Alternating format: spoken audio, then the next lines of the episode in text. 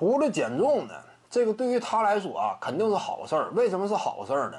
防守端呢各有取舍吧。原来的他呢，可能说低位顶防啊更加敦实，对不对？底盘扎实，能够顶住一些大前锋。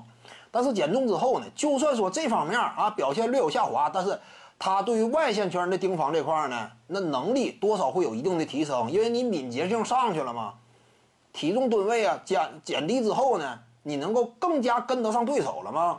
所以各有取舍吧。至于说进攻端呢，胡子球手啊本身呢不是他靠体格硬吃的类型，不是说我完全就是强突靠体体格顶开对手，不是这种风格，他是抓机会、抓漏洞、挡拆呢，稍纵即逝，抓住手出手空间的这种风格嘛。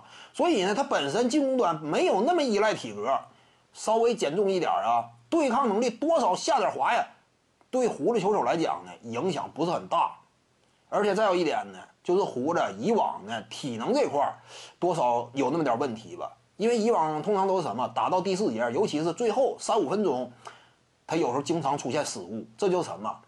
因为在德安东尼的体系之下呢，他需要大量持球在手，基本上每一回合呢指望他，压力太重，往往到了最后那么三五分钟呢，体力透支，容易出现一些失误，进攻效率容易下滑，怎么办？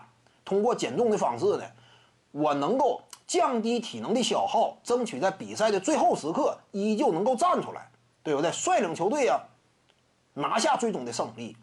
所以呢，总体衡量的话，参考攻守两端以及胡子目前这个年纪，需要进一步合理分配自己的体能。所以我感觉呢，减重啊，对于胡子来说是个好事儿。徐静宇的八堂表达课在喜马拉雅平台已经同步上线了。